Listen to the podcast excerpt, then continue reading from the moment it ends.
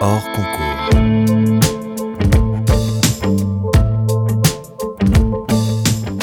Bonjour à tous, bienvenue dans votre podcast hors concours, une petite heure de conversation décontractée pour donner la parole à ceux qui font la ville d'aujourd'hui. Ce programme vous est présenté par Equiton, matériaux de façade développés avec et pour les architectes en partenariat avec le magazine web thema.archi. Je suis David Habitant et je vous présente notre invitée, Sophie Delay. Bonjour. Bonjour David. Architecte euh, à l'origine de plusieurs immeubles de logement, pas beaucoup, mais toujours très bien reçu, notamment le Machu Picchu à l'île Five, c'était en 2014, et ça vous avait valu une nomination à l'équerre d'argent. Et l'an dernier, l'immeuble Unité à Dijon qui vous a offert euh, depuis trois prix prestigieux, l'équerre d'argent dans la catégorie Habitat, le Grand Prix AMO et le prix du jury du congrès HLM. En football, on parlerait d'un hat-trick. Quelques autres euh, réalisations encore à Lille et à Dijon, mais aussi à Nantes, avec toujours, toujours cette envie d'innover, comme pour prouver qu'aussi normée soit-elle, l'architecture de logement n'en demeure pas figée pour autant. Nous allons parler de cela dans l'heure qui nous attend. Nous parlerons aussi d'intimité, un peu, de collectif, beaucoup, car outre les six collaboratrices qui vous accompagnent, sans parler des bureaux que vous partagez avec d'autres architectes, dans les constructions que vous menez, au moins, il est toujours question d'échanges, de rencontres, de partage, comme si le vide d'aujourd'hui ne peut se penser qu'avec ses voisins. Et alors justement, j'aimerais commencer là-dessus, Sophie Delay. Aujourd'hui, en 2020, ce serait vraiment si terrible de vivre seul. Mais je crois que même au sein du logement, on vit, on vit comme dans une petite ville en fait. C'est-à-dire que c'est pas réservé à la ville d'être avec les autres. Ça appartient aussi à l'échelle du quotidien dans son foyer, d'habiter avec euh, son père, sa mère, euh, euh, son conjoint, etc. Donc la question du partage, on la, l'envisage pas toujours à toutes les échelles, alors que je pense qu'elle existe à toutes les échelles aussi. C'est pas uniquement une question d'intimité et de solitude le logement. Vous l'envisagez la question du partage, mais peut-être un peu plus que ça, vous la favorisez. Euh, vous mettez en, place, j'ai l'impression, toujours des dispositifs pour faire que, euh, alors, euh, encore une fois, j'ai en tête les voisins qui se rencontrent, mais peut-être vous allez nous dire aussi à l'échelle d'un même logement, des, des, des, voisins de chambre, des, membres d'une même famille se rencontrent un peu plus? Oui, moi j'ai envie de stimuler ça, parce que c'est vrai qu'on n'est pas dans une société qui, aujourd'hui, euh, tant à la rencontre, tant euh, au partage, etc. Donc je pense que c'est aussi notre rôle euh, d'être acteur. Et voilà, dans chaque projet, à toutes les échelles, hein, que ce soit l'échelle du bâtiment, avec à chaque fois on propose un espace partagé au cœur du bâtiment, mais aussi à l'échelle des logements, faire en sorte que qu'on puisse à la fois pouvoir être chacun dans sa chambre, intimement, etc., mais en même temps pouvoir euh, stimuler d'autres possibilités en fait. Chacun dans sa chambre, euh, on va en parler aussi parce qu'évidemment que cette, euh, ce besoin, cette mise en œuvre du, partage, de la collaboration, elle amène aussi en contrepartie à, avoir des, moments peut-être un peu plus seuls et, vous allez nous raconter tout ça. Mais peut-être quand même pour, continuer, pour tirer un petit peu le fil du partage et de la rencontre, vraiment quand on regarde vos bâtiments, c'est comme si c'est une évidence qu'il faut absolument se rencontrer, euh, partager. Et c'est vrai que c'est quelque chose qui, va plutôt avec euh, euh, l'idée qu'on a du bien, du bien se loger, du bien vivre ensemble, etc. Mais on peut l'interroger quand même, après tout, et, pourquoi la vie ne serait pas chacun dans son coin, chacun dans sa petite bulle? Moi, à l'échelle de, mon travail, à l'échelle des opérations que j'ai à travailler, je rends ça possible, pas obligatoire, parce que je pense que c'est moi-même euh, quand je rentre chez moi, je suis fatiguée, je suis pas de bonne humeur, etc. J'ai pas du tout envie de croiser mes voisins, et je pense que ça doit être aussi possible d'être dans ces conditions-là. Donc c'est une euh, ouverture, on va dire, que j'essaye d'offrir dans les projets. Mais c'est pas euh, c'est pas une obligation, c'est pas une religion, c'est pas non plus. Mais c'est marrant parce que, euh, pour le coup, encore une fois, euh, vous en faites, je crois, vraiment euh, un élément de base malgré tout des projets que, que vous menez. Euh, au-delà de ça, d'autres architectes euh, s'intéressent euh, à cette question, plus ou moins, pas souvent autant que vous, mais, mais, tout de même. et pourtant, souvent, une fois que le bâtiment est mis en œuvre, très concrètement, une fois qu'il arrive dans la ville, on voit venir soit à la livraison du bâtiment, soit peut-être quelques années après, parfois 10 ou 15 ans, un premier grillage qui se met autour du bâtiment, des clôtures, une porte à code, etc. Et c'est comme si y avait un petit peu un, monde, un fossé incroyable entre euh, ces architectes qui ont envie de faire en sorte que euh, leur bâtiment, le bâtiment qu'ils construisent soit un lieu de rencontre, d'échange, de passage, et à côté, alors est-ce que ce sont, je ne sais pas, peut-être les, bailleurs sociaux souvent, est-ce que ce sont des demandes des habitants, en tout cas une volonté à l'inverse de créer des portes au maximum. Oui, je crois Bien sûr que c'est possible que ça arrive et que ça se termine comme ça. Moi, je pense que c'est important de proposer. Et puis tout le temps où il n'y aura pas de grille, il n'y aura pas de grille. Euh, je suis de nature optimiste. Euh, et je pense que c'est aussi en, bougeant les lignes petit à petit euh, que, les choses, que les choses avancent. Donc ça, voilà, moi, je, c'est peut-être une forme de résistance un peu, mais voilà, je, cherche à le, proposer. Après, euh, l'architecture ne peut pas tout, et heureusement, sinon je pense que je serais complètement pétrifiée à chaque, à chaque euh, démarrage de projet. Elle ne peut pas tout, on peut mettre en place des dispositifs spatiaux. Mais après, c'est vrai qu'il hum, il y a aussi la manière dont on gère ces espaces. Ça, ça nous appartient pas à nous, architectes. Hein. Euh, avec les bailleurs sociaux avec lesquels je travaille, je, je demande toujours qu'on puisse travailler très en amont dans le travail, non pas seulement avec les services constructeurs avec lesquels on a l'habitude de travailler sur les projets, mais toujours avec les services qui sont en relation, euh, ça s'appelle le service relation clientèle, le service gestion, etc., qui d'habitude apparaissent au moment où on livre l'opération, c'est-à-dire qu'on leur donne les clés et puis eux, ils, prennent l'immeuble comme il est et puis ils n'ont pas forcément euh, toutes les clés en, main, entre guillemets, qui sont celles de, l'objectif justement de vie dans cet immeuble. Donc euh, à chaque fois, pour les opérations euh, que, j'ai construites, on a travaillé tout de suite avec ces services-là pour qu'ils puissent participer justement à, cette conception. Et on a discuté parce qu'il y avait des choses qui n'étaient pas possibles pour eux, des choses qui étaient possibles, ou alors on s'est rendu compte que c'était pas possible de cette manière-là, donc on a trouvé d'autres choses. Donc ça, c'est un facteur de réussite quelque part. Par exemple, euh, de, quelle manière on parle euh, avec ces services-là et euh, dans des opérations que vous avez pu réaliser récemment à Dijon, par exemple, ce logement, cet immeuble unité qui, qui, vous a valu tant de prix, là encore, il y avait cette idée en amont, très en amont, de travailler avec ce service? En fait, ça a été une aventure assez géniale avec le maître d'ouvrage parce que justement, on avait tous les services avec nous. Et on a fait des, on avait fait une proposition de méthode très particulière pour travailler avec eux. Moi, j'avais demandé deux choses, c'est qu'on travaille effectivement avec l'ensemble des services, et aussi qu'on discute.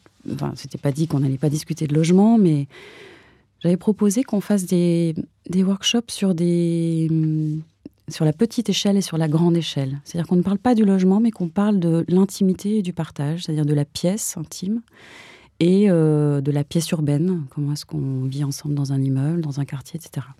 Et en fait, ces thématiques, elles ont pu traverser les questions d'architecture, mais elles ont pu aussi traverser les questions de gestion, les questions de, patrimoine, de relations euh, à leur clientèle, etc. Donc, quand on a cessé d'utiliser des mots d'architecte et, et, utiliser des mots communs que sont l'intimité, le partage, la pièce intime, la pièce urbaine, etc., on a pu euh, se comprendre et, mis bout à bout, arriver à un projet euh, expérimental, mais euh, vraiment imaginé avec eux tout au long de la conception. Vous voulez dire que à votre initiative, il y a eu ce, temps d'échange entre vous et votre client, le maître d'ouvrage, mais que ça a pu servir au-delà euh, des choses concrètes pour vous pour la conception du bâtiment. Ça a servi aussi euh, au maître d'ouvrage, au bailleur euh, plus tard dans la gestion qu'il va avoir de. Oui, oui, oui, oui. C'est-à-dire qu'on a pu discuter, par exemple, dans, le, dans l'immeuble, il y a un espace partagé. Toute la question était de. Nous, on avait fait plusieurs propositions sur la place de l'espace partagé dans l'immeuble.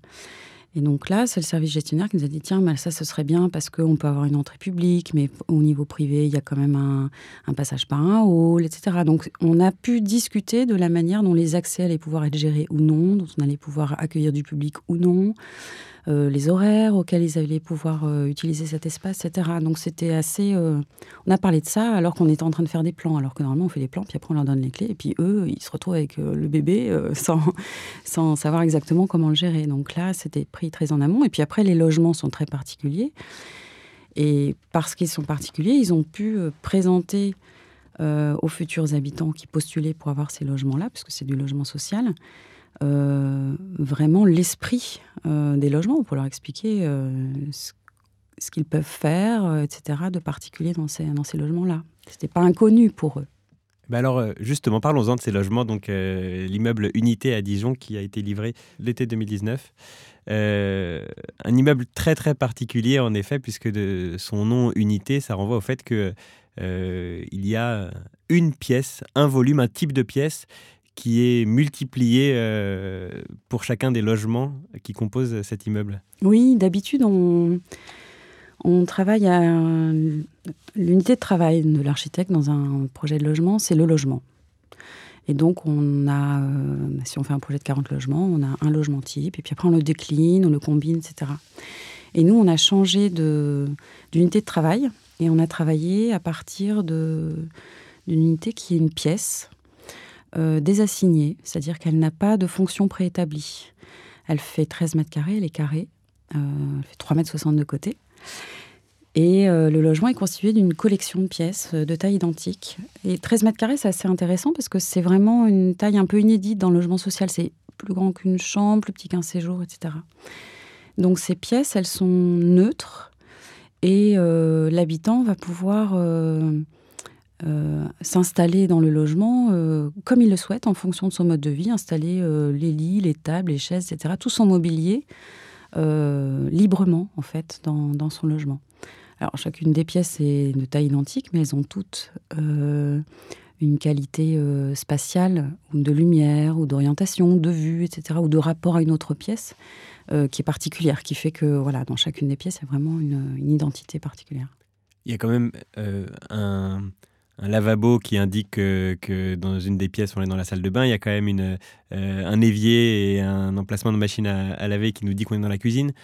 Mais les autres pièces, les chambres et les séjours, eux, sont euh, interchangeables, c'est ça? Oui, en fait, euh, les pièces un peu techniques que sont les cuisines et les salles de bain sont sorties de ce système que je viens de vous raconter. C'est-à-dire qu'on a des demi-pièces, une demi-pièce de cuisine, une demi-pièce de salle de bain, et puis le reste sont des pièces non affectées. Et du coup, dans l'usage, euh, vous savez un petit peu comment les, habitants euh, s'en sont saisis de cette proposition? Alors, moi, j'en ai rencontré quelques-uns qui ont déjà euh, organisé les choses de manière très différente. Euh, c'est difficile à expliquer comme ça sans plan. C'est exactement ça. Non, mais c'est vrai, pardon, euh, c'est une question très compliquée que je vous pose parce que moi-même, quand, quand j'avais entendu parler de, ce logement, j'arrivais pas à bien me rendre compte. Et déjà, avec les, les, photos que vous présentez sur votre site, euh, j'ai pas eu la chance de, de, le visiter, de visiter cette opération. D'un coup, on comprend en fait que par la disposition des pièces entre elles, euh, ça s'entend vraiment de mettre à un endroit ou bien un bureau pour quelqu'un qui aurait besoin de, travailler et qui voudrait euh, avoir sa chambre loin de son bureau, ou bien une chambre qui colle le séjour s'il faut. Enfin, on, peut vraiment les utiliser. Euh, ça marche vraiment. Toutes les possibilités. En fait, ce qui est particulier aussi, c'est que ces pièces, elles sont mises en réseau entre elles par des grands coulissants en bois. Et hum, on peut les doubler. Par exemple, le séjour, c'est pas l'équivalent d'un séjour salle à manger, c'est deux pièces en enfilade. Donc ça veut dire que tous les logements ont 26 mètres carrés de, séjour, par exemple. Et les chambres, elles font 13 mètres carrés. On va dire dans une configuration euh, conventionnelle euh, d'un foyer conventionnel. Parce qu'après, on peut tout imaginer, on peut tout laisser ouvert et habiter dans un loft aussi. Hein. Euh, voilà, il y a plein de, on peut faire des colocations, on peut faire des coworking, etc. Mais il y a déjà, moi j'en ai déjà rencontré un peu qui ont, fait des configurations différentes.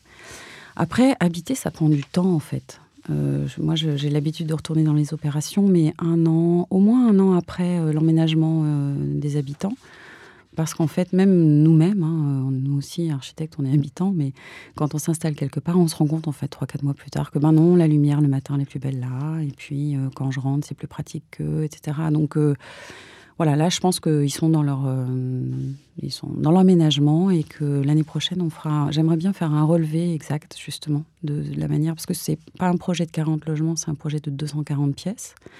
Et j'aimerais faire un relevé des 240 pièces, la manière dont elles sont habitées. Ça nous fait penser ce, cet immeuble-là à un autre projet qui est beaucoup plus ancien pour le coup, euh, que vous aviez réalisé il y a une quinzaine d'années maintenant à Nantes, qui était parti du même principe, si je ne dis pas de bêtises, euh, d'une pièce euh, comme unité fondamentale du logement, c'est ça? Oui, c'est un projet que j'ai co-fabriqué avec quatre autres associés. On était associés au sein d'une coopérative qui s'appelait Boscop. Voilà. Euh, à Nantes, ça prend une autre forme parce que une autre forme urbaine, puisque c'est du logement euh, individuel dense. Donc c'est du c'est très bas, c'est du R plus 1, parfois R plus 2. Ce sont des petits bâtiments euh, parallèles, très fins. Donc la forme urbaine est très différente. Ce qui est intéressant, c'est que le défi, c'était de, donner une très grande qualité d'habitat, donc de liberté d'appropriation. C'est ce qui nous a fait travailler initialement sur cette collection de pièces de taille identique et qu'on a réussi à faire la démonstration qu'on pouvait faire de l'individuel dans la même densité que dans le collectif. C'est-à-dire qu'on a sur la parcelle 120 logements l'hectare, alors que c'est une opération vraiment à rez-de-chaussée R1, R2, et que 120 logements l'hectare, ça correspond à un immeuble collectif avec son jardin.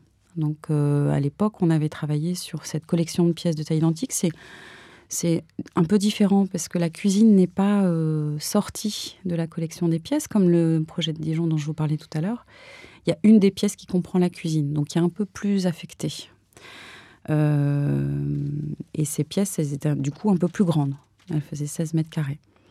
Et puis dans ce projet, il y avait quelque chose que j'aimais beaucoup, euh, c'est que dans la collection des pièces, il y en avait une qui était euh, totalement dissociée la, du corps principal du logement. C'est-à-dire qu'on avait 4-5 pièces en duplex, etc.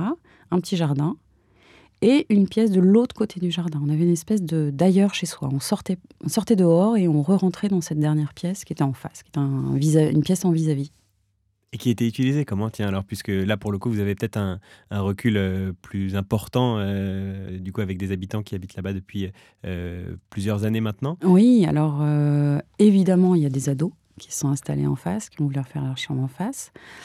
Il y a des habitants qui ont installé il y a une dame qui faisait de la couture, elle s'est fait son atelier couture en face. Il y a des bureaux, il y a des, des, femmes qui gardent les enfants, qui on garde les enfants dans cette pièce. Elles disent c'est bien comme ça le soir, je rentre chez moi, je rentre vraiment chez moi, alors qu'il y a juste 5 mètres à franchir, mais elles, laissent les poussettes et les jouets, etc. dans cette pièce. Et quand elles rentrent, elles, elles se débarrassent de, de cet univers-là, quelque part. Euh, donc ça, on l'avait un peu imaginer euh, que ça puisse être comme ça. En revanche, euh, je, la raconte souvent cette histoire, mais tant pis, c'est parce que je la trouve vraiment incroyable. Un jour, j'ai rencontré un père célibataire qui me dit, euh, je discute de, son logement, il me dit, en fait, on n'a pas vraiment besoin de séjour parce que le séjour est disséminé dans chacune des pièces. Parce qu'en fait, une chambre de 16 mètres carrés, c'est une chambre dans laquelle on a un bureau, on a un canapé, la cuisine qui fait 16 mètres carrés, on a une table pour manger, on a voilà. Et donc, on discute, et puis je lui dis, mais alors, la pièce en face, qu'est-ce que vous avez fait? Et il me dit, ben moi, je suis père célibataire et j'ai ma fille euh, très peu, euh, un week-end sur deux.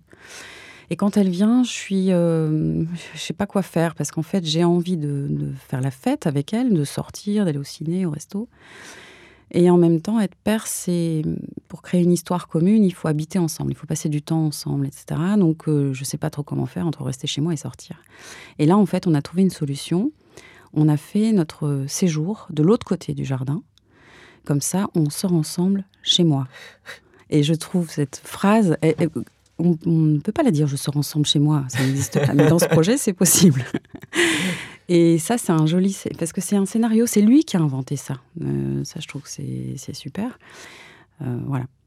Mais pour revenir à ma question initiale, quand je vous demandais si euh, on peut vivre, euh, euh, si c'est si compliqué de vivre seul en 2020, peut-être que avec tout ce que vous me dites à l'instant, j'ai envie de la formuler différemment. Peut-être cette question, c'est, est-ce qu'on peut vivre de façon conventionnelle en 2020 en fait? Est-ce que les situations, les, familles recomposées, l'arrivée dans le monde du travail peut-être un peu plus tardive, tout un tas d'éléments très propre à notre époque. C'est peut-être ça aussi qui amène ce besoin d'avoir des logements euh, si différents. Ce, que vous nous racontez là à l'instant, c'est incroyable. Effectivement, c'est ce qui initie le travail. Euh, c'est vrai que je ne l'ai pas introduit comme ça, mais pourquoi travailler sur des pièces de taille identique, etc. C'est parce que moi, aujourd'hui, je ne sais pas faire un, Je ne me fais pas un portrait très précis de qui vont être ces habitants.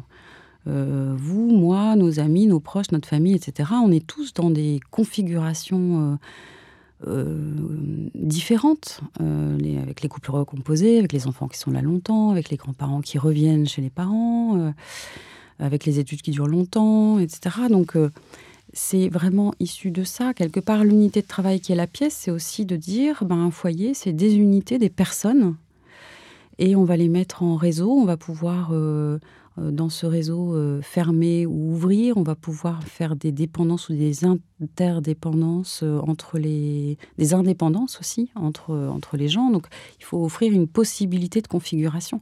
Après, moi je fais toujours la, démonstration aussi que ces logements que je fais, ils sont expérimentaux, mais ils permettent aussi une famille entre guillemets conventionnelle d'habiter simplement ces logements c'est-à-dire qu'on peut aussi accueillir une famille avec un couple de parents et un enfant dans un type 3 avec deux chambres, un séjour. Enfin, voilà, on peut aussi réussir quelque part à configurer un logement qui ressemble à un logement traditionnel. Après, il y aura toujours les chambres qui sont un peu plus grandes. Il y a, des, petits des petits pas de côté qui sont faits et qui vont changer leur, leur vie aussi, je pense. Mais, mais euh, oui, c'est fait pour ça. C'est fait pour accueillir euh, toute cette multitude.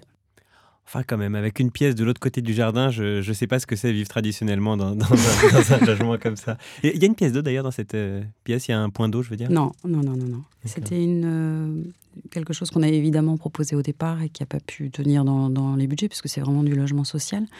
Juste qu'il faut savoir, dans l'opération nantaise, effectivement, cette pièce en face, c'était quelque part le point le plus euh, un peu radical dans la proposition qu'on faisait qui a fait que le bailleur, euh, qui était très éclairé et très intelligent euh, avec cette question-là, euh, demandait vraiment aux habitants, enfin il fallait être volontaire, c'est-à-dire il fallait, il fallait visiter et puis être d'accord pour, voilà, pour pouvoir habiter là. On ne peut pas évidemment obliger tout le monde de passer par l'extérieur. Mais ça veut dire qu'il y a des gens qui ont refusé comme on entend souvent dans l'histoire d'ailleurs de l'architecture avec euh, les étoiles de Renaudie ou avec comme ça des, logements un peu particuliers, euh, certaines personnes ne veulent pas habiter là-dedans. Je ne sais pas. J'imagine. J'imagine. je ne sais pas. non, mais c'est vrai que c'est un moment donné où on disparaît, en fait, nous, architectes, le chantier est terminé, etc. Après, moi, j'aime ça aussi, euh, livrer un chantier, on le livre. Enfin, c'est. Voilà. C'est on, doit à un moment donné lâcher, euh, lâcher le bébé, euh, l'affaire, et puis, euh, et puis laisser les habitants et puis les services travailler ensemble. Voilà, c'est plus de notre domaine. Donc je ne sais pas vraiment ça. J'imagine qu'il y a des gens qui ont dû être gênés par ça. On, va parler d'autres de vos immeubles qui, ont d'autres sur d'autres éléments des, des, choses assez étonnantes là encore peut-être juste pour revenir sur euh, cette pièce de l'autre côté du jardin, pour, pour revenir sur euh, le bâtiment de Dijon, où aussi, euh, vous ne nous en avez pas parlé là, mais il y a, une petite alcôve aussi qui est créée dans une des pièces où, on se retrouve entre, entre l'extérieur et l'intérieur. par Lorsqu'on ferme un rideau et qu'on ferme la fenêtre, on est dans une minuscule pièce de peut-être 2 mètres cubes, 3 mètres cubes, et où on est dans un... C'est un, un, rapport à l'extérieur encore très différent et très assez inédit, j'imagine. Et tout ça me m'amène à me demander, euh, alors où est-ce que vous vivez? C'est peut-être un peu euh, intime, je n'oserais pas vous poser la question, mais où est-ce que vous avez vécu pour, euh, pour, vous, pour avoir toutes ces idées en tête? Ah, bah moi, j'ai... C'est, intéressant comme question parce que j'ai, j'ai vécu toute mon enfance à Villeneuve d'Ascq, qui était donc une ville nouvelle dans le nord et qui était un laboratoire du logement en fait. Donc euh, moi, mes copines, elles habitaient euh, dans les pyramides d'Andro et Para, euh, les autres dans des triplex incroyables chez Josique. Moi-même, j'habitais dans des maisons à de Wattel. Donc naturellement, dans mon imaginaire, dans ma culture, le logement, c'est quelque chose de très très multiples. J'ai pas de schéma. Euh, voilà, à chaque fois, c'était des logements incroyables. À chaque fois, c'était des logements. Donc, je viens de là, ouais. Mais comment dire vous l'avez en tête de manière concrète, ce que ça a pu vous apporter, ou alors c'est euh, ça, guide une, enfance, une adolescence, mais sans qu'on se rende compte exactement. Euh. Vous avez vraiment des souvenirs d'espace, de, volume euh, particulier, des sensations un peu spécifiques? Ouais, je m'en suis pas rendu compte au début, finalement, quand j'ai commencé à construire. Mais je m'en rends compte maintenant. Je m'en rends compte maintenant parce que là, je, on parlait du projet Dijonais, mais j'en livre un autre la semaine prochaine. Et c'est un projet, je vous, parlais, tout à l'heure des logements cathédrales qui sont dedans. Et ça, je pense que ça a à voir avec euh, un projet de Josic à Villeneuve dans lequel il y avait des, parties de séjour en double, voire parfois en triple hauteur. Donc des parties très verticales au sein du logement, qui est absolument incroyable. Donc euh, j'ai pas pensé à ça en le faisant, mais je pense que ça fait partie de de, oui, de ma culture, de mon imaginaire. Euh, voilà. Et puis après, euh, les pyramides avec les gradins. Enfin voilà, je. Non, c'est pas des choses qui sont auxquelles je pense euh, en initiant un projet, mais je pense que c'est quelque chose qui a infusé chez moi, évidemment. Et alors même au-delà de la question de l'architecte que vous êtes devenu, je pense même plutôt à vos souvenirs d'enfance. pourquoi je vous demande ça C'est que j'ai réfléchi en, préparant notre discussion à, des espaces un peu particuliers que j'ai eus euh, dans mon enfance, moi aussi. Et en fait, euh, de ma petite maison, de mon petit pavillon euh, Kaufmann et Broad de, banlieue parisienne, j'avais aussi un placard dans lequel je pouvais rentrer. C'était un, univers exceptionnel. Et pourtant, on était dans de l'architecture, on ne peut plus traditionnelle, construite à la chaîne. Et vous voyez ce que je veux dire? C'était pas du tout quelque chose d'aussi innovant que, que les exemples que vous avez eus, vous, dans votre enfance. Alors, ça serait malvenu de poser la question en disant à quoi bon, mais, d'une certaine manière, est-ce que euh, est-ce qu'on a vraiment besoin de tout ça pour, euh, pour habiter d'autant mieux un logement? Est-ce que finalement, c'est pas euh, selon les habitants, certains vont réussir à s'approprier Oui, non, mais c'est certain que la rencontre, la solitude, etc., se fait aussi sans architecture.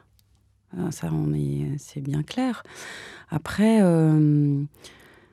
je trouve que dans la question de l'habitat, il y a la question, on parlait de solitude tout à l'heure, il y a la question du lien qu'on a avec les autres dans son logement et dans son immeuble, dans son quartier, sa ville, etc. Mais aussi la question de la solitude. On parlait des, de ces fenêtres euh, dans le projet de Dijon. Euh, moi, ça, c'est vraiment tiré de mon expérience personnelle. Moi, j'adore être euh, à la fenêtre avec le rideau fermé derrière moi, fenêtre ouverte, et, être et regarder la ville. Parce que j'ai un sentiment, euh, c'est être à la fois chez soi, mais seul en ville. Et ça, c'est pour moi, c'est un luxe incroyable. Donc c'est vrai que dans ce, projet à Dijon, on a fait des, des, façades épaisses.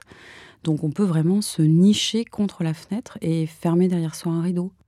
Il faut bien comprendre que quand vous dites une façade épaisse, c'est qu'on a vraiment tout un tas de placards qui, qui, mènent, qui amènent une épaisseur de quoi Plusieurs, un mètre et demi peut-être euh? Non, ça doit faire 65 cm d'épaisseur. D'accord, j'ai les photos, pardon. Euh, euh, oui, en tout cas, on, rentre vraiment. Quoi. Voilà, on, rentre dans une alcôve, en fait. un espace qui, est, qui, a la, la, dimension de la fenêtre. Et hum, moi, je trouve que c'est un important parce que euh, dans la relation entre l'intime et le public, euh, les choses, euh, depuis un siècle ou peut-être moins, mais les choses évoluent énormément. Pas d'un point de vue forcément architectural, mais d'un point de vue des pratiques. C'est-à-dire qu'effectivement, aujourd'hui, un, ado, euh, il est euh, sur Internet dans sa chambre et il est en connexion directe avec le monde entier. Il discute sur Facebook, il envoie des mails, etc. Donc, on peut être. Avant, l'intime, c'était le fin fond du chez-soi, etc. C'était ce qui nous mettait le plus en distance avec le monde. Et aujourd'hui, quelque part, la, pièce la plus intime, la chambre, ça peut être aussi la pièce à partir duquel on a un regard sur le monde. Euh, dans sa plus grande dimension. Donc il y a comme ça des espèces de collapse entre euh, euh, la très petite échelle et à très grande échelle, moi et le monde, mais aussi le public et le privé, etc. Et donc, cette fenêtre épaisse, c'est un peu un exercice comme ça que je me suis un peu imposé en essayant de me dire, ben, cette condition nouvelle de, relation entre moi intimement et dans ma solitude, etc., avec le monde, comment est-ce que, spatialement parlant, pour un architecte, qu'est-ce que ça peut être, en fait, euh, que, ça Voilà, donc c'est une humble proposition. Mais c'est quand vous parlez de tous ces bâtiments euh, et des logements euh, au sein de ces bâtiments. Je crois que, enfin, vous avez l'œil qui pétille. J'ai l'impression que vous aimeriez bien y vivre euh, vous aussi là-dedans. C'est, ah oui, moi je vivrais dans chacun de mes logements, enfin de ceux que je construis. Ça c'est certain. Bah, je dis que j'ai envie de me, chaque, je pourrais vivre dans chaque logement parce que je m'y projette, mais parce que je suis pas seulement architecte, je suis aussi habitante. Hein. est, c'est, ce qui est intéressant aussi quand on, quand on travaille avec euh, un maître d'ouvrage, euh, avec tous les services dont je parlais, mais aussi avec les entreprises, etc., c'est qu'on a en commun ça. Quand on fait du logement, on a en commun ça. Et ça, on peut en parler, euh, on peut s'expliquer les choses, on peut...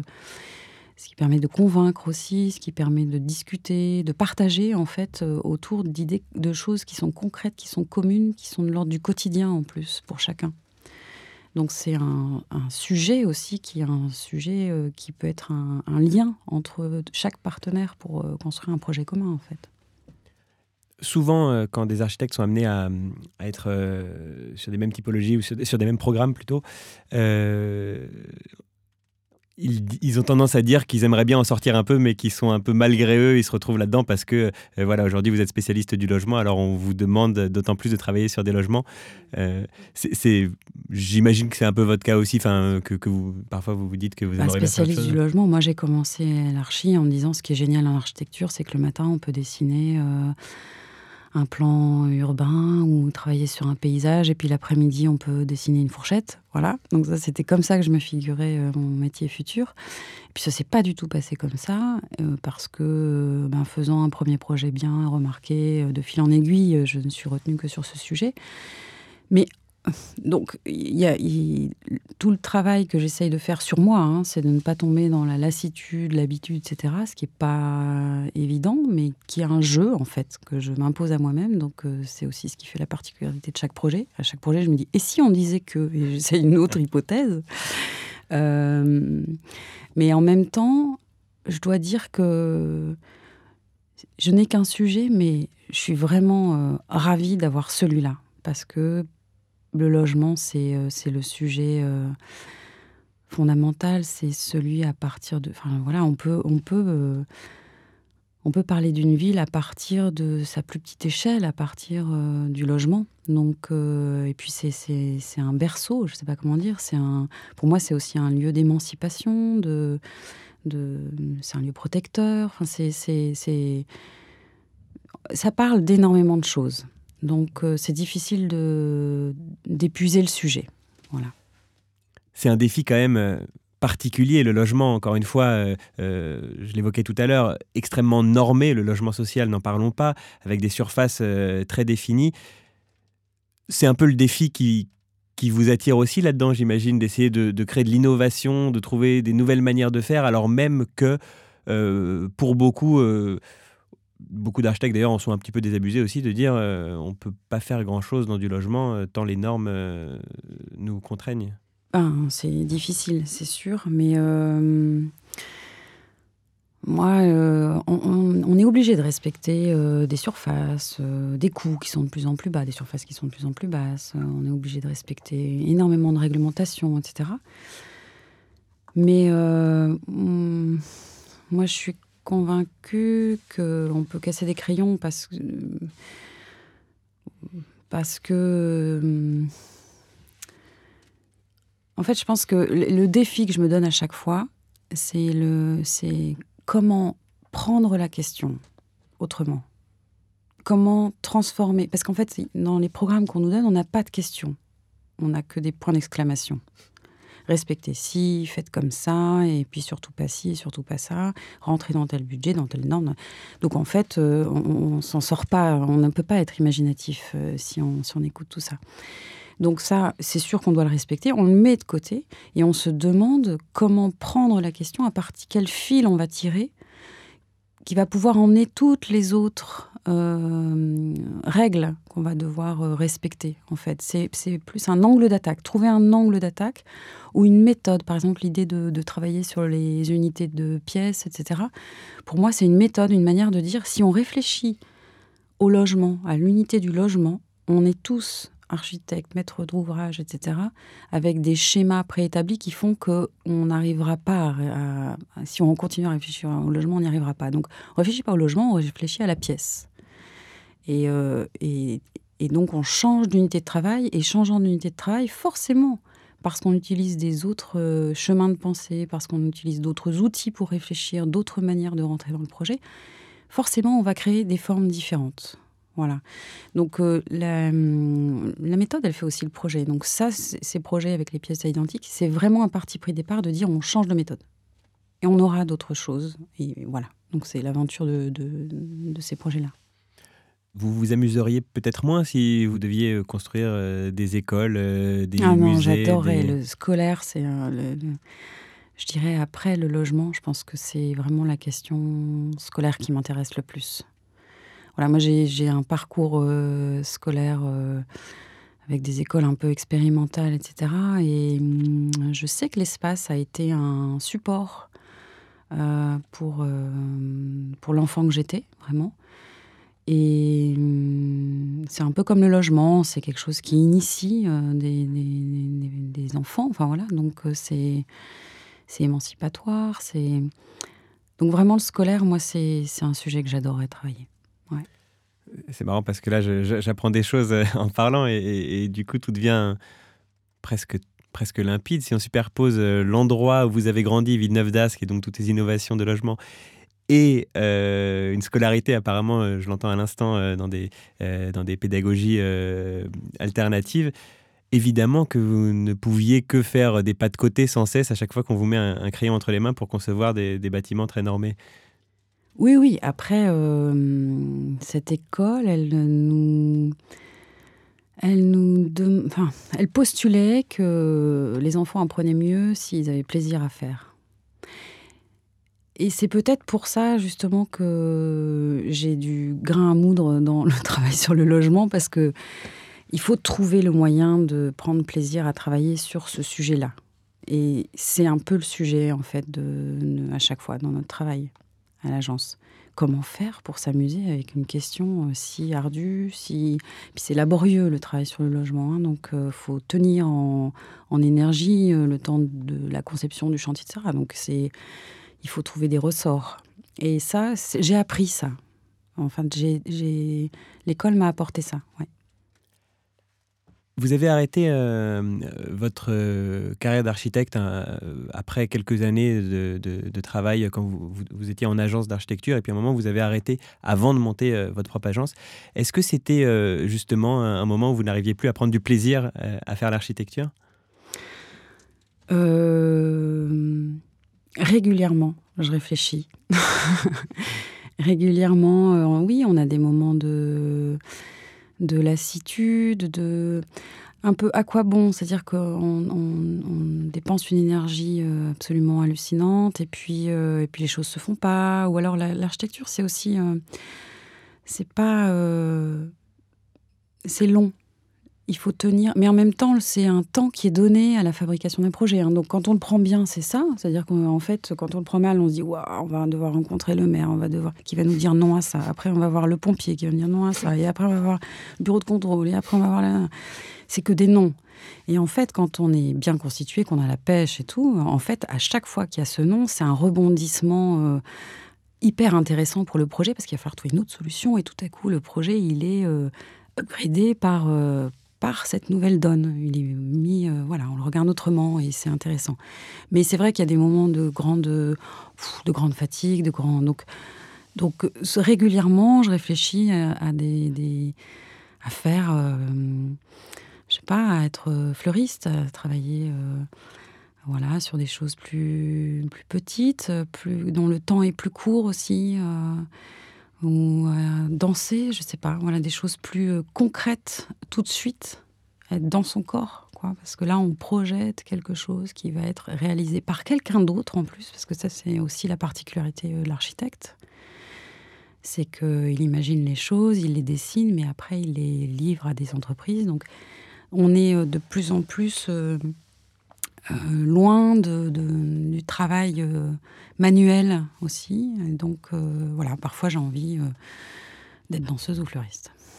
Puis voilà. Donc j'ai jamais fait finalement totalement ça. J'ai jamais vraiment abandonné. Et puis voilà, je suis toujours là. Vous n'avez jamais vraiment abandonné? Si, un petit peu. Enfin, il y, a eu une petite, une petite période de réflexion, je crois. Six mois. ouais. Avant de avant de, de avant d'intégrer ce collectif euh, qui, qui, vous a mené au, euh, à l'immeuble de Nantes voilà, euh, et avant de monter fait ça six mois et je en fait pour tout dire je suis allée au marché de la Bastille je voulais vendre des fleurs. Bref, le fleuriste, avait besoin de personne, donc j'ai vendu des fruits et légumes, parce que par ailleurs, une des choses que je préfère faire dans la vie après l'archi, c'est cuisiner.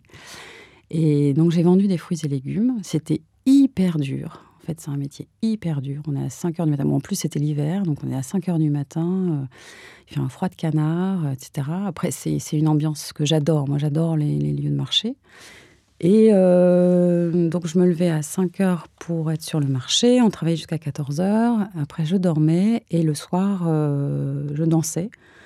Donc, en fait, je faisais ma nuit le jour, euh, le jour la nuit. Et au bout de six mois, j'étais morte de fatigue. Vous dansiez par plaisir, vous dansiez, c'était pas un. Je dansais le tango. Ah oui, donc c'était soutenu et... poussée. Oui, oui. Et donc... Ah, donc vous avez failli être danseuse et fleuriste Non, je...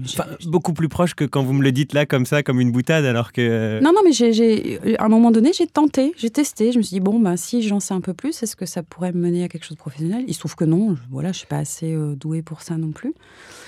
Euh, et puis comme j'aimais euh, le marché, etc., j'ai fait ça aussi pour gagner ma vie, parce que en dansant, je ne gagnais pas ma vie. Donc euh, j'ai essayé de faire ça comme ça. Et puis j'ai, et puis j'ai, j'ai arrêté euh, aussi en me disant, euh, quand même, quand on est architecte, on, on a l'impression de transformer les choses à une autre échelle, quand même. voilà, c'est ce qui m'a fait reprendre un peu l'archi. Et je pense toujours. Et alors très concrètement, comment ça s'est passé?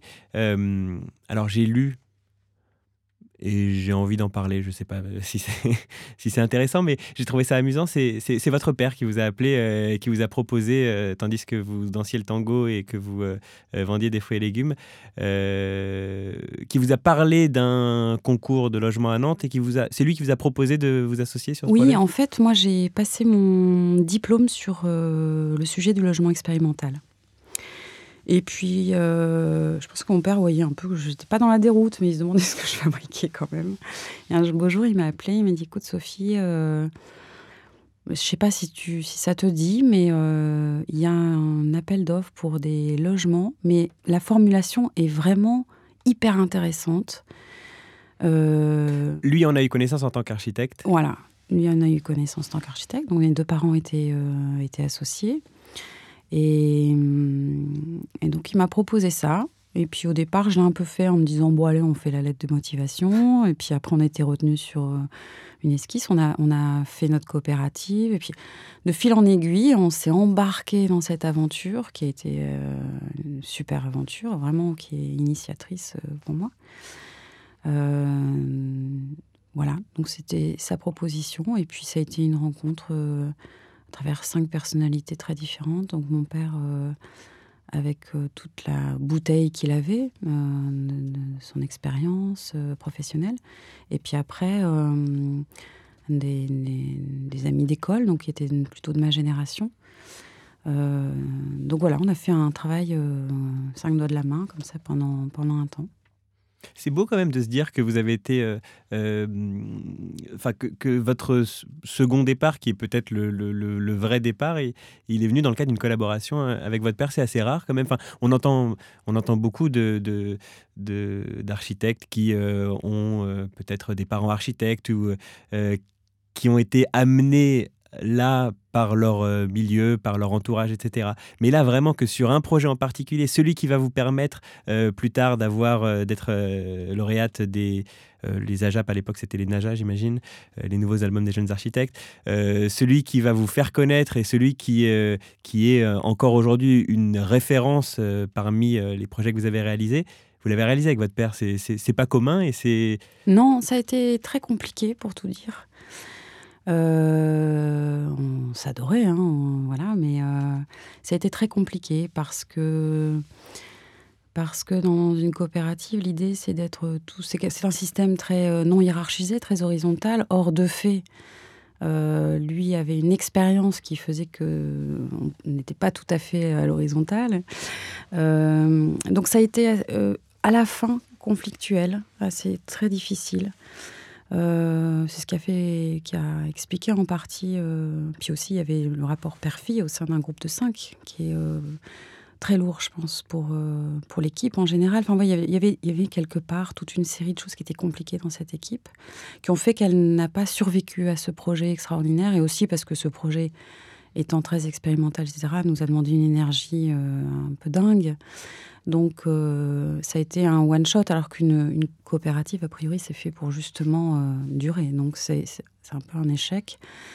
Euh, mais en même temps, ouais, moi, je, évidemment, je tire de, cette expérience un souvenir incroyable et une, expérience qui, voilà, qui, a fait ses petits d'une autre manière, etc. et qui ont participé vraiment, qui, ont initié, qui a initié mon parcours, c'est sûr. Je lui dois ça.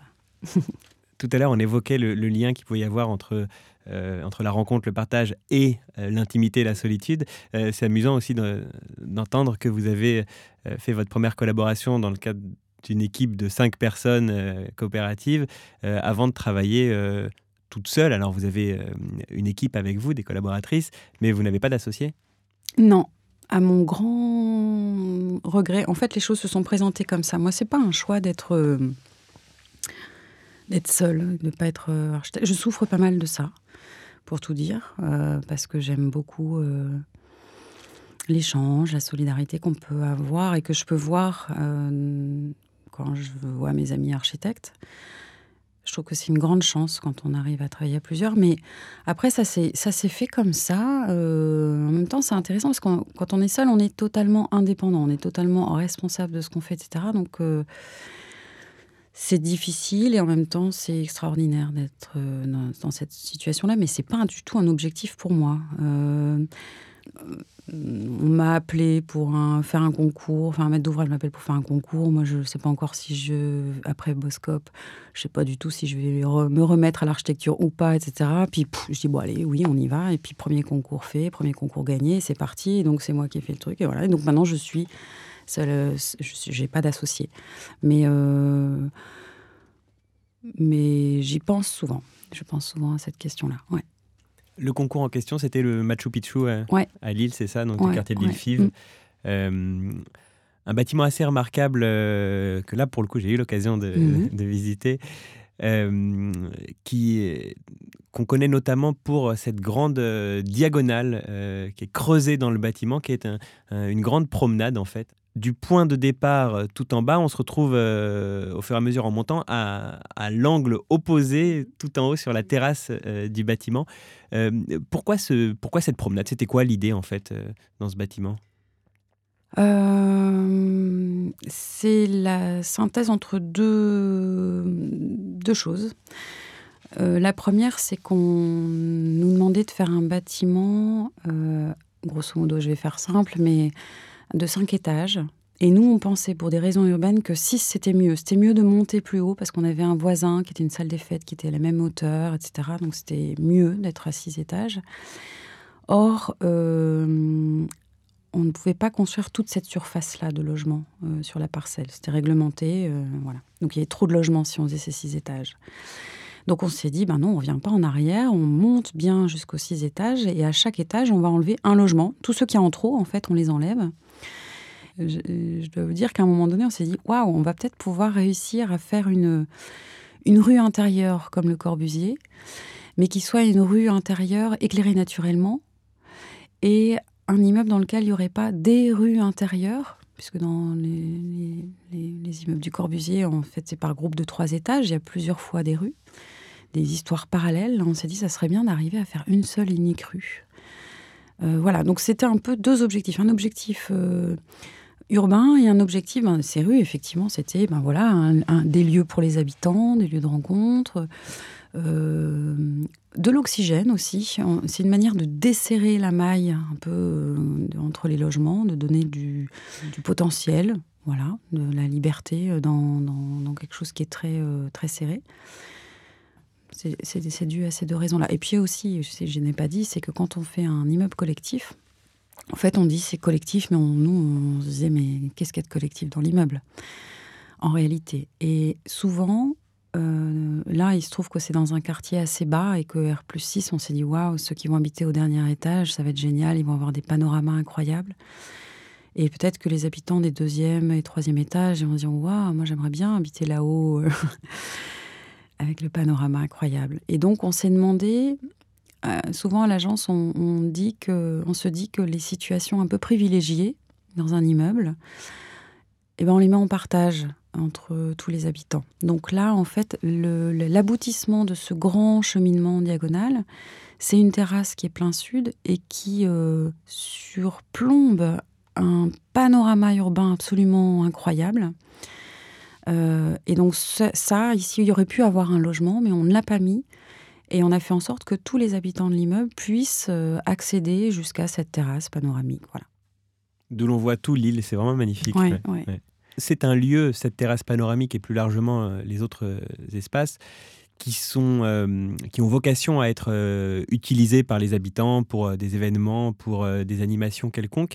Ou pas. Ou pas, d'accord. et euh, oui, c'est vrai qu'on peut aussi les traverser déjà et c'est déjà euh, agréable. C'est une balade euh, dans l'immeuble alternative. Ça peut être juste pour passer. Souvent, non mais je dis ou pas parce que hum, il se trouve que le, le bailleur était inquiet du fait est-ce qu'il va se passer des choses et puis du coup il organisait des choses avec les associations de quartier, etc.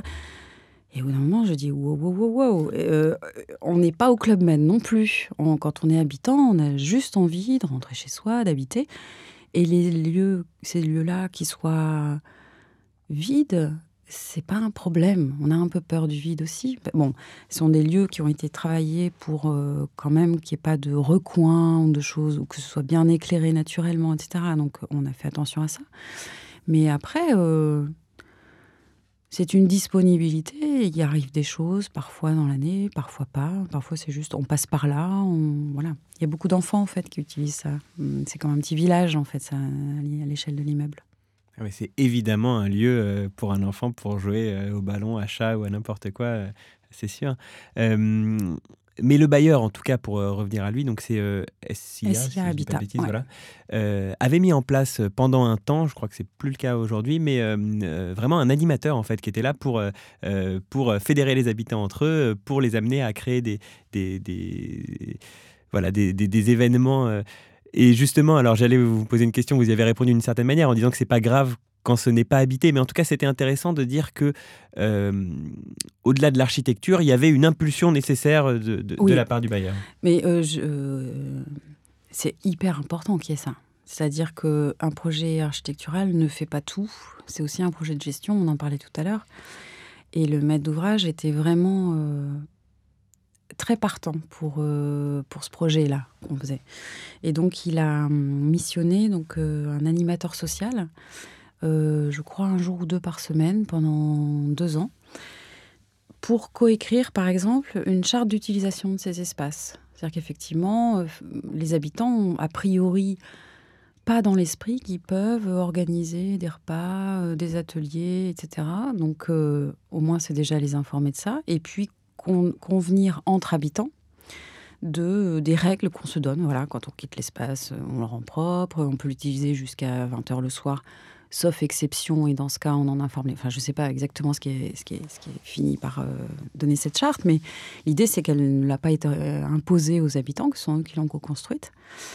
Euh, et puis, SIA a proposé des moments un peu particuliers. Je sais qu'il y a eu des repas, il y a eu Il y a eu une projection de film, parce qu'il y a un des espaces qui, permet ça, des projections de films qui ont été faites. Il y a des expositions de, de dessins d'enfants. Il y a une exposition de photographie qui est venue dans l'immeuble.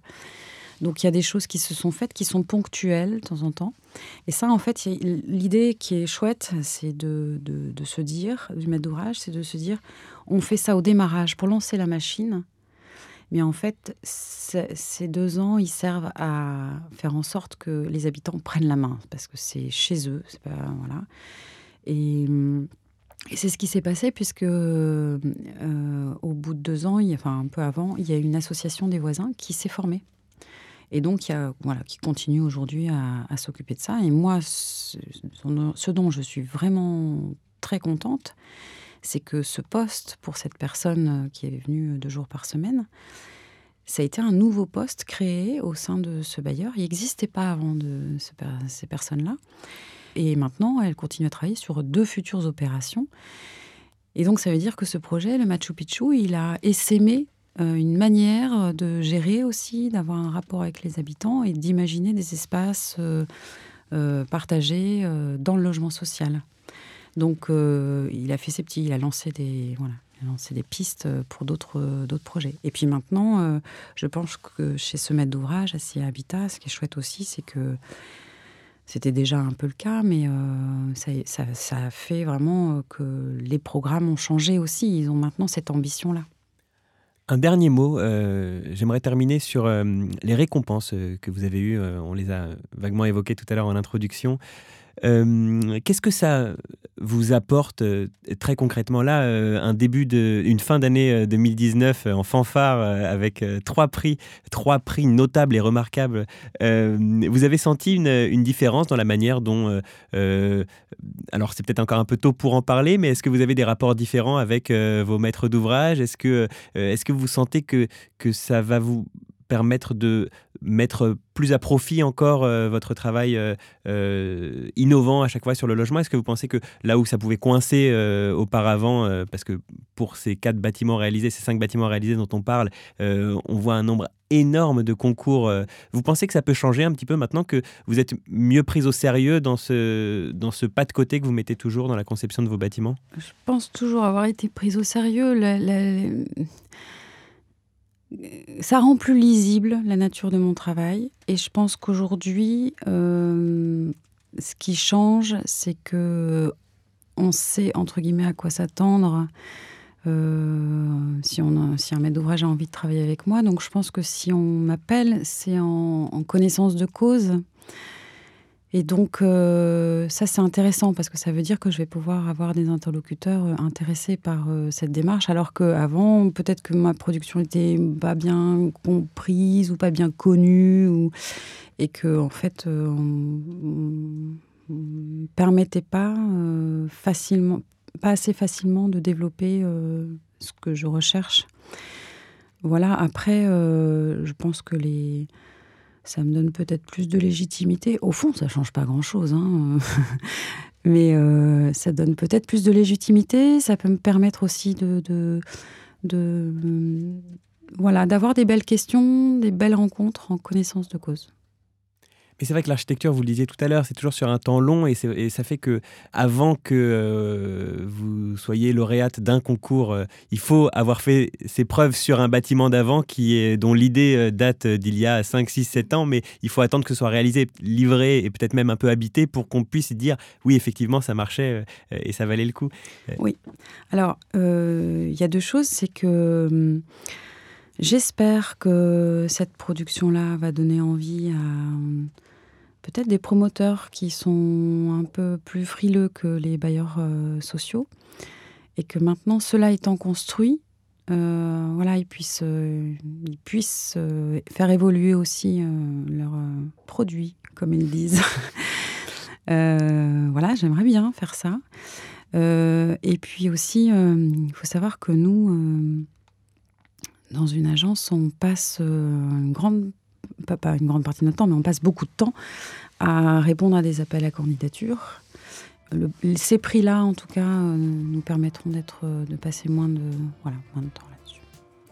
Eh ben, on vous le souhaite en tout cas et, je serais curieux de réécouter cette émission dans un an, cinq ans, dix ans peut-être et de se rappeler qu'on est à un moment un peu particulier où euh, après plus de dix ans d'expérience, on sent qu'il y a une nouvelle marche qui est en train d'être franchie et qui, qui va, on espère, euh, vous permettre d'essaimer tout ça, cette, cette toute cette innovation que vous mettez en œuvre dans la conception du logement.